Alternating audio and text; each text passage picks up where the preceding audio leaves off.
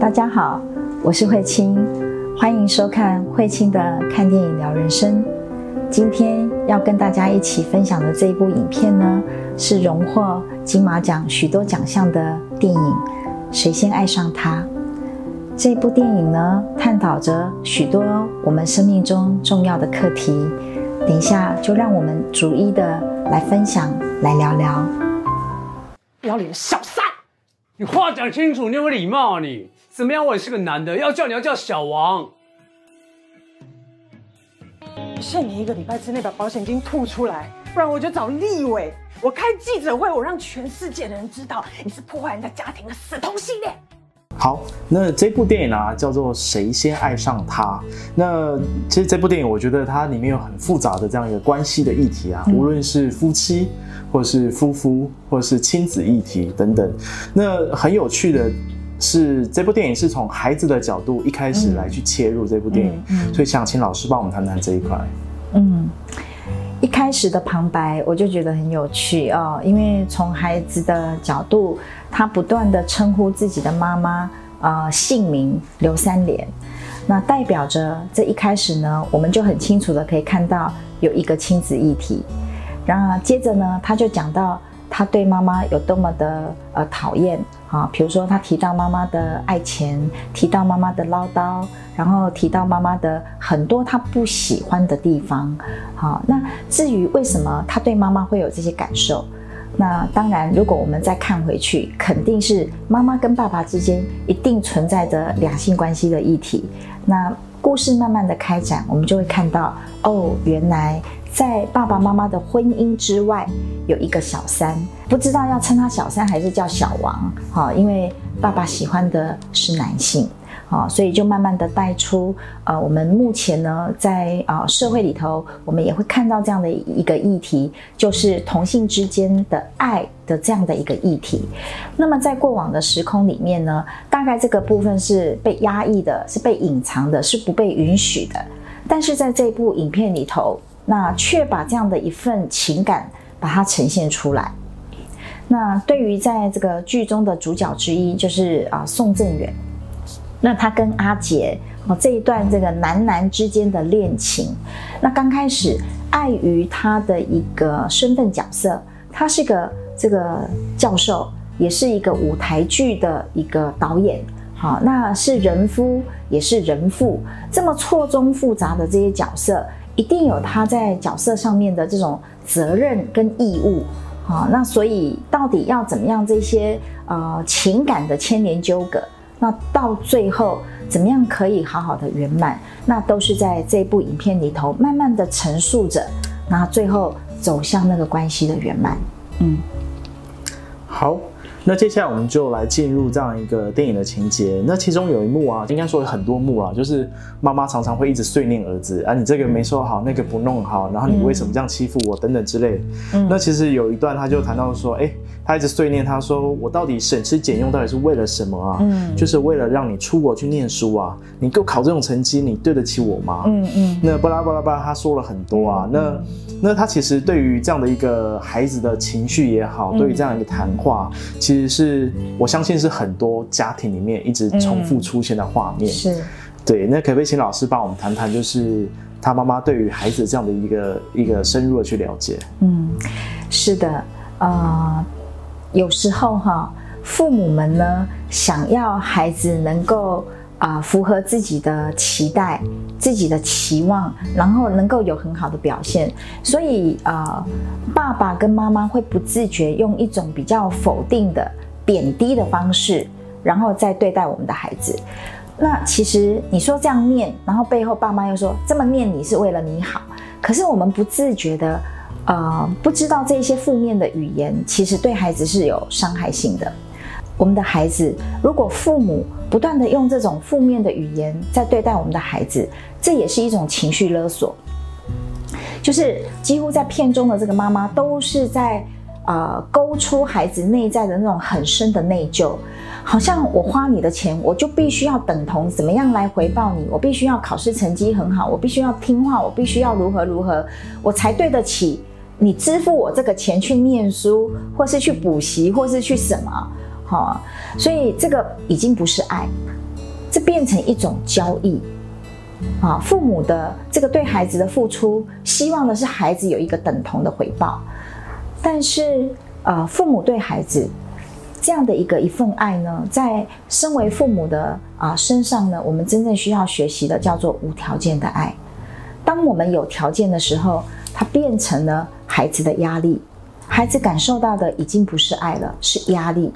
所以可以在这个过程里面看到啊，孩子最后决定离开家，他根本不想住在家里，所以他天天要听到妈妈对他的唠叨，哦，听他妈妈的那种抱怨，哦，那妈妈一直觉得自己是个呃受害的人，所以孩子已经不堪去负荷这一些负面情绪，所以孩子宁可选择离开。好，我想这是很多家庭里头呃经常会上演的戏码。那我觉得，诚如刚刚老师说的，就是父母对孩子的这样一个关系，其实是爱的这样一个付出，而不是一种交易。嗯，那到底父母要怎么去意识跟认知到自己的爱是一种无条件的爱呢？除非他也从他父母身上曾经经验到被无条件的支持。他就知道如何能够无条件的给出。如果过去啊，他的父母也这么对待他，这就是提到我们啊之前谈到的父母模式，父母对待我们的方式，它全部都落在我们的潜意识心灵里，所以我们会不自觉的潜移默化的，我们只会比照办理。因为父母就是我们的 role model，我们从那里学习，我们自然而然就用他们对待我们的方式来对待我们的孩子。那有一些父母说：“哦，过去我的父母这么对待我，我现在提醒我自己不要这样对待孩子。”那有时候它是一种补偿作用啊，比如说过去父母很严厉，他现在变成钟摆的另外一段，好，就是当父母对我很严厉，我现在对孩子变得很放纵、很溺爱，这也不是爱。这是一种补偿，好。那如果我们对孩子该啊能够引导他的、该陪伴的、该支持的、该能够呃规范他的，这也是父母需要做到的。曾经有伙伴啊提出一个问题，他问：那这样的话，孩子能不能打？好，那那一刻呢，我回应他的是：你觉得呢？他不知不知所措。那我跟他说，如果孩子你需要让他明白啊这件事情对别人的影响、对别人的伤害或对自己的伤害是什么，那这一刻孩子可以打。但如果是出于自己的情绪，孩子不能打，孩子会打坏掉。嗯，我记得我儿子在很小的时候，几岁我也忘了，他在玩着他的乐高，然后呢，这个大概拼不好。看着图拼拼拼拼到最后，可能哪个部分卡住了，他就开始生气，开始有情绪的嘤嘤哇哇的在旁边，然后就是看到他就是就是有情绪，然后爸爸看到他这样呢，立刻拿起他穿脚上穿的拖鞋打他，然后孩子就望向我，然后看他的眼眶就红红的，眼泪在眼眶里头转，我看了他一眼，我没有说些什么，那孩子呢就继续的弄他的这个乐高。然后弄完之后，孩子说：“妈妈，我要去睡觉了。”啊，孩子进去房间睡觉。那那一刻，我就看到他在爸爸在旁边呢，就开始经验到那种不舒服的感觉。那我就跟他说：“被打的没事，打人的有事。”好，那我就问他：“刚刚是什么让他动手打了孩子？”他说：“孩子这样让他觉得很烦躁，所以他是因为自己内在的烦躁，所以他动手打了孩子。”所以这样的打孩子会惊艳到的是，爸爸的烦躁也放在他的身上，然后孩子会惊艳到他做错了什么。好，那这时候如果我们能够只是看着孩子去了解他在经历什么，甚至于你只是要给他一个拥抱，其实孩子就好了。但只是大人没办法这样对待自己，那我们就。当自己情绪来的时候，我们一直很想要找一个人来当代罪羔羊，释放我们的情绪。所以，同样的，我们累积在工作上也好，跟朋友之间也好，啊，主管部署之间所累积的这些情绪压力，我们回去就要找一个垃圾桶来倒。那这个垃圾桶呢，有的是你的另外一半，有的是啊你的孩子，就成为那个代罪羔羊。其实这个对关系都是具有伤害性的，不会因为这样而更好。但我们都会说，我这么说你，我这么念你是为你好。那我想深入再问一下，要如何避免就是刚老师谈到情绪勒索的方式，呃，就是呃，我要为你好这件事情，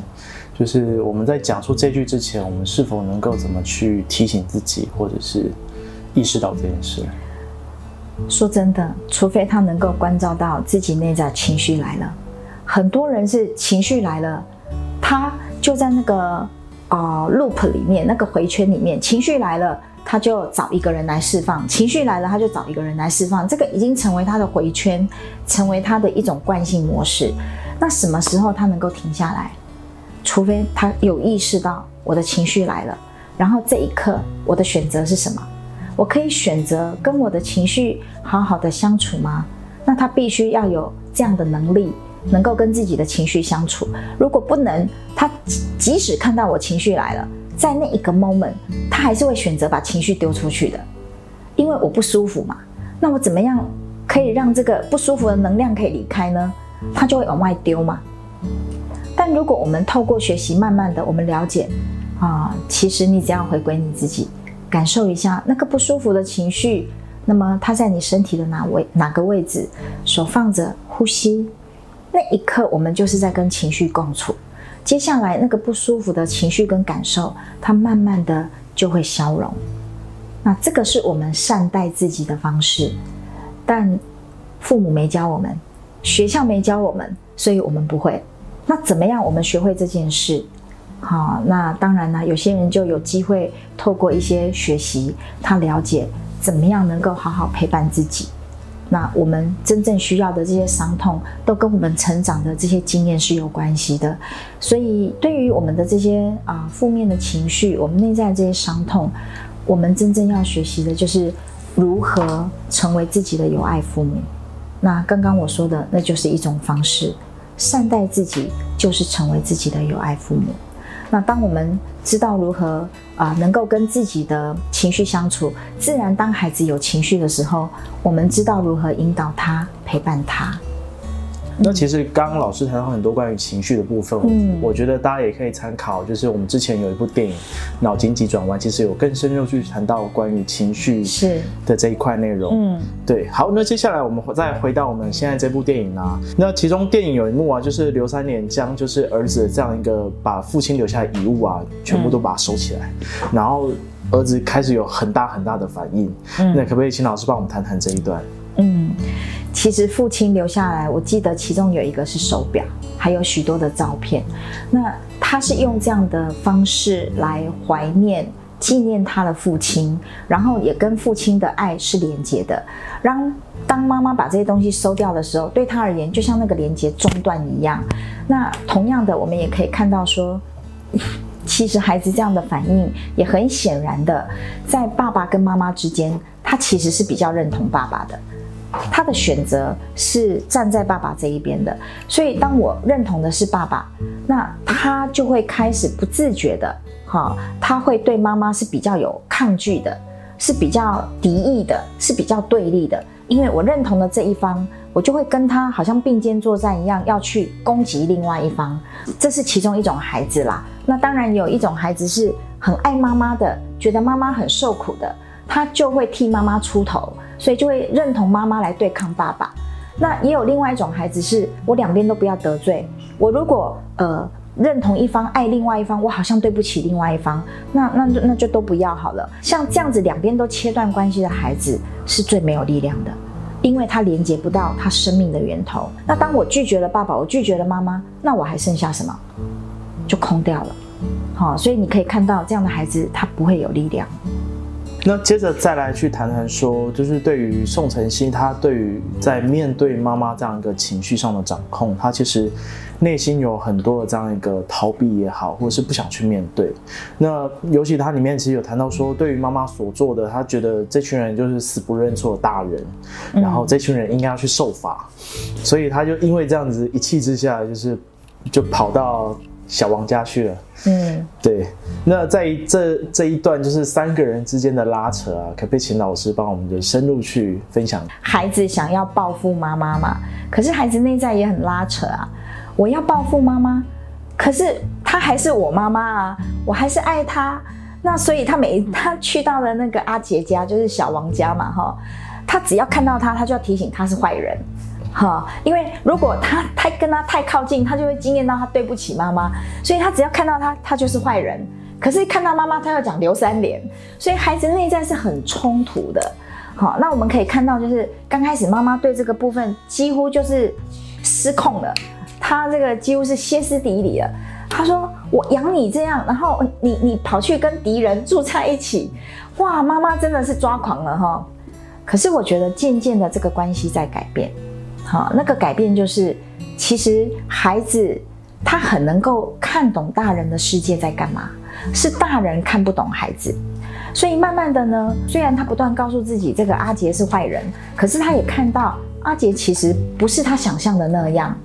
那这个刘三年呢，也因为孩子住在那里嘛，所以他孩子因为有一些过敏哈，所以你看他就要带那个床单去，然后要带吸尘器去，然后要带那个有机的食物去，然后开始好像慢慢的在照料他们的生活，所以你可以看到那种从非常敌对的这种关系，慢慢有些东西它开始在松动，开始在转化。啊，所以呃，其中有一幕，甚至于当阿杰他的腿断掉的时候，你看这个孩子，好，晨曦他第一个打电话的是给妈妈，然后妈妈就立刻赶快去到那里，然后他们看到他那样，也是赶快送医院。所以可以看到他们在这样的过程里头，虽然有那种冲突，有那种拉扯，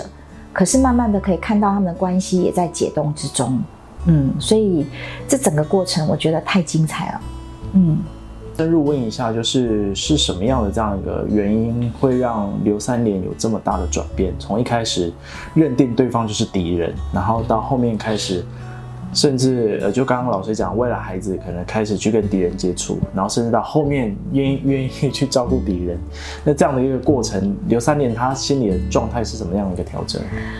其实他刚开始会觉得他是敌人，是因为。他是老公外遇的对象嘛，而且还是个男的，然后加上呢，这个老公要过世，那个保险受益人啊写的也是这个小王嘛，所以刘三杰内在呢，他经验到很深的那种，不只是被背叛，还经验到那种不重要或无价值感。怎么连老公你过世，保险金竟然不是留给我跟孩子，而是留给另外一个人啊？所以刚开始他内在的那种呃受伤的程度是非常强烈的。那人在受伤的时候，当然你你怎么会是我的朋友？肯定是敌人的嘛，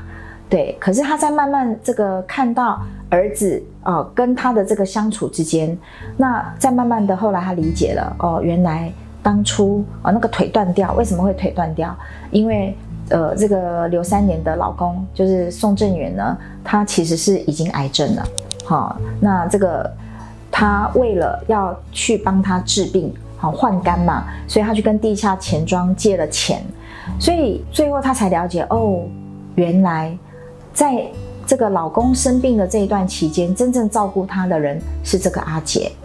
那最后呢，儿子晨曦也了解这个过程，所以慢慢这个就从一个受害来到变成一种对他。好像她的这个对爸爸的做，或对丈夫的这样的一个做，会会觉得非常的有一份感谢啦，哦，所以就看到这个关系就开始啊不一样了。这就是我们在工作坊里头有提到的哈，我们生命的连结，你不是出于爱就是出于恐惧嘛？那出于恐惧都是那个怨啊、恨啊、愤怒啊、伤痛啊，那如何能够把它转化成出于爱？这个才会让我们真正有力量嘛，好，所以当他一点一滴他了解的时候，他慢慢的就从这个恐惧的连接慢慢转化成为爱的连接，所以最后呢，他的关系就可以走向有机会走向圆满，嗯。接下来讨论的，我们就拉回到宋正远身上。嗯，那其实宋正远一开始，他其实我觉得原原木也是很深刻。那宋正远他在跟阿杰在谈话，因为刚好阿杰也是想回想起过去的这样的往事。宋正远就问他说：“说实话会让你妈妈担心。”那阿杰就问说：“就算我喜欢你，我还是爱他。”那宋正远就说：“就算你不说实话，我们还是我们。”那阿杰嗯他其实有点情绪，他就说：“那为什么我们不能说实话？”嗯那我相信，就是这一段话，其实对于他们这样的啊、角色也好，是关系也好，那可不可以请老师帮我们谈谈这段谈话这样一个背后的意义？对，就像我们说的嘛，同性要出柜，其实在过去的时空里面，这是一件蛮困难的事情。那宋正远呢，他也跟阿杰谈到，他说保护他们是我们的责任，也就是说我们可以相爱，但我们的相爱不能够伤害到其他的人。好、这言下之意是这个。那我记得呢，在呃非常多年前啊、在一场工作坊里面，那有一位伙伴，他其实就是同性，好、那他呢就在那个工作坊的呃其中一个部分结束的时候，他说，那他的爸爸应该是很早就过世，他非常爱他的妈妈，他说，因为他要爱他的妈妈，保护他的妈妈，他一直没有办法跟大家说他就是一个同性恋者。他说：“今天我要诚实的面对我自己。”他说：“我要出轨，我就是一个同性恋者，我爱的是男人。”哇，那一刻我我觉得非常感动，嗯，因为他可以真实的做他自己。那要能够呃真实的做自己，然后要突破别人的这种眼光，这是呃需要非常大的勇气。我觉得爱它就是爱，那个没有办法用性别来规范说，啊、我爱的一定要是男人或是女人，它就是一份爱的存在。好，那我只能说很不容易，嗯。那接下来，刚其实老师在分享当中有谈到，就是当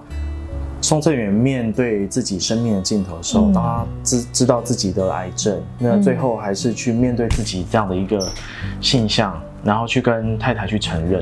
那这段过程当中，其实他花了很大的勇气去面对真实的自己。嗯那可不可以请老师再帮我们深入去谈谈这一块？嗯，对啊，他跟他的太太说：“我就是努力要做好一个正常的男人嘛。”那太太呢就跟他说：“哦，没关系，我原谅你。那我们去看医生，把你变回正常。”那太太呢就要有很多的那种嗯配合、讨好、牺牲、委屈，为的就是要留住这个男人。但宋正远他知道他已经来到了尽头了，好、所以他还是毅然决然的这个离开，他把所有的财产，包含现金啊、房子啊，都留给太太，唯独就是 保险金的受益人是留给阿杰的。好，那在这个过程里面呢，我们也可以看到，就是说，呃，刘三连他后来有一个过程呢，这个老公跟他这样表白以后，那我把它跳到后面还有一段，他去找这个咨商师的时候，他也把这一段叙述给这个咨商师来听嘛。那讲到最后的时候，他说他骗了我这么多年，好，几乎他就觉得他是是受害的那一方，好，所以当咨商师呢，他在讲这样的过程的里头，然后咨商师呢就问他，难道都是假的吗？没有一点点的爱吗？好、所以那一刻刘三年就崩溃了，掩面而哭。好、所以他知道，真的爱他也不是一份说占有，我一定要强留住这一个人。那或许真正的爱是要能够放手，但是在这个放手里头，一定要经验到我们内在的痛。好，那那个痛呢？当我们能够真正愿意去面对，它才有疗愈的机会。可是对于刘三年呢，他也没有真正去面对，所以他才会跟咨商师说：“哦，我没事，都过去了，都过去这么久了，人都死了，还有什么好想不开的呢？”可是当咨商师一问下去，哦，难道都没有爱吗？那一刻，他才真正的呈现他的脆弱，才能够真正的去面对他里头真实的这种伤痛，好、那才有机会能够得到疗愈。嗯，那接着再去谈说，就是其实有一幕也是宋振远最后在嗯病榻前面去嗯承受这些病苦啊，那他的遗憾到底是什么呢？其实人这一生最大的遗憾是什么？我记得曾经啊、有一份杂志哈，他去到那种安宁病房，他去问那些已经到了安宁病房的人，那问他们这一生你最大的遗憾是什么？那就是他觉得他这一生没有去过自己真正想要过的生活。那有的人说我投入工作的时间太多，没有好好的办法陪伴我的家人跟我的孩子。那有的人说我没有办法呃好好的去真实表达我内在的感受。那你说对于宋正元他最大的遗憾是什么？那或许我不能讲他有什么样最大的遗憾，至少他有做到在生命的终了，他真实的面对他自己。好，然后呃，说出他真正喜欢的人是男性，然后跟阿杰走完他人生的这个这一段。那如果说有遗憾，或许吧，在他生命终了的时候，并没有好好的去圆满他跟妻子刘三年的关系。但是到了最后，也因为呃儿子晨曦好，然后这个阿杰还有这个三连他们这样的一个交错完了之后，最后这个关系是被圆满的。那。我想这个是最美的部分了。嗯，他有一幕就是刘三连经过家里附近的，应该是土地公庙嘛，他就在庙前面开始一个人跟对着这样的一个庙开始有一段很精彩的独白戏。是，那可不可以请老师来帮我们分享这一段？对，你知道，当人受害的时候，有时候连老天都会有事，老天会成为他最大的加害者。哦，所以他那一段独白，他就开始：我为这个家付出这么多，我努力的做好一个太太，做好一个妈妈，难道我错了吗？好，那为什么我的我最后我我付出这么多，我的老公是一个这个同性同性恋者，他爱的是另外一个男人，然后最后保险金还留给还留给那个男的，然后我的儿子还去跟敌人住在一起。哦，说他内在有好多那种受害，然后他说这到底是什么命啊？哦，那你可以知道那种非常深的那种受害情节哈。那这也代表着什么？代表着在过去里面，呃，宋正远跟刘三连这一对夫妻，他们的施受是不平衡的。那当一个一直在付出、一直在牺牲，那我们谈到在伴侣关系里面，那为什么他会不断的牺牲呢？有时候人内在会有一种想象，我透过牺牲。是希望能够从你身上换得什么？换得你来重视我，换得你来爱我。可是他却不知道，那牺牲代表我们不看重自己。那当我们不看重自己，那另外一半又怎么会看重你呢？那经常有一句话说：委曲求全，委屈是不会求全的。当我们委屈代表这个失受平衡的这个天平，或是这个跷跷板。早就已经失衡了。你付出这么多，那个叫做清白感，然后得到的这一方，他反而会经验到内疚跟罪恶感。我如果在你的面前，我都是那个抬不起头的；我在你面前，我都是矮你一截的，因为我会内疚，我会罪恶。那最后这段关系，我怎么能够一直承受这种内疚跟罪恶感呢？所以最后这段关系一定要结束。那这个是在伴侣关系里头经常看到的，嗯。那么，在我的一次的个案的经验里面，那这一对夫妻呢，他们在呃，太太在台湾，先生在大陆打拼，台湾就守呃，太太就守住台湾这边的这个财务嘛，哈。那最后当然呃，这个老公在大陆那边有小三呐，那接着这个这个老公呢，当然就回来要要求。这个离婚嘛，那太太就就惊艳到非常的这个生气，可是她还是压抑隐藏这些情绪哦。那老公就惊艳到那种很深很深的内疚，好，那么透过这个系统排列，我们可以看到这个老公的代表头一直是低低的，直到太太愿意把他压抑隐藏的这些愤怒、这些牺牲的情绪能够释放出来，老公这一刻才能够真正的抬头，好好的看着他的太太。所以这跟我们头脑的想法跟运作是刚好相反的。头脑是认为我要不断的牺牲来换取我要的，可是心灵不是。你越牺牲，你就越把对方往外推出去。好，所以啊，在伴侣关系里面失受平衡，这是一个我们需要学习的重要的课题。电影的最后面，我觉得是一一幅很美的画面。嗯，那尤其是阿姐，她就是即便脚断了，她还是想尽办法。把这样一出戏把它完成，嗯，然后也同时我觉得也是完成她对宋振远的承诺，这样，嗯，那那当时也是，同时也是刘三刘三连也去面对了自己的真实，那也知道阿姐其实她从头到尾没有去贪图这样一个保险金。那孩子也看到了这样的一个状况，也愿意去放下跟和解。那所以这么美的画面啊，可不可以请老师帮我们做更深入的去分享跟了解？嗯，刚刚我们从头开始讲的都是他们这些纠结的过程啊、那这么纠结的情感跟复杂的关系里面，最后怎么样能够圆满？那我觉得很棒的就是说，呃，对于以阿杰这个角色，他怎么样去也去完成啊、他跟宋正元的这一份关系。那因为人已经离开了嘛，那他最后他的承诺，他透过戏剧，然后来表达，最后他深深鞠躬谢幕的那一刻，也代表着他跟宋正元真正的告别。就是当离开的人可以好好的离开，活着的人也能够好好的活着，那么这就是很很很美的圆满。好，那对于这个儿子晨曦呢，他也看了爸爸的信，他知道这个啊、阿杰呢对爸爸的付出，对爸爸的照顾，尤其在爸爸生病那一段时间，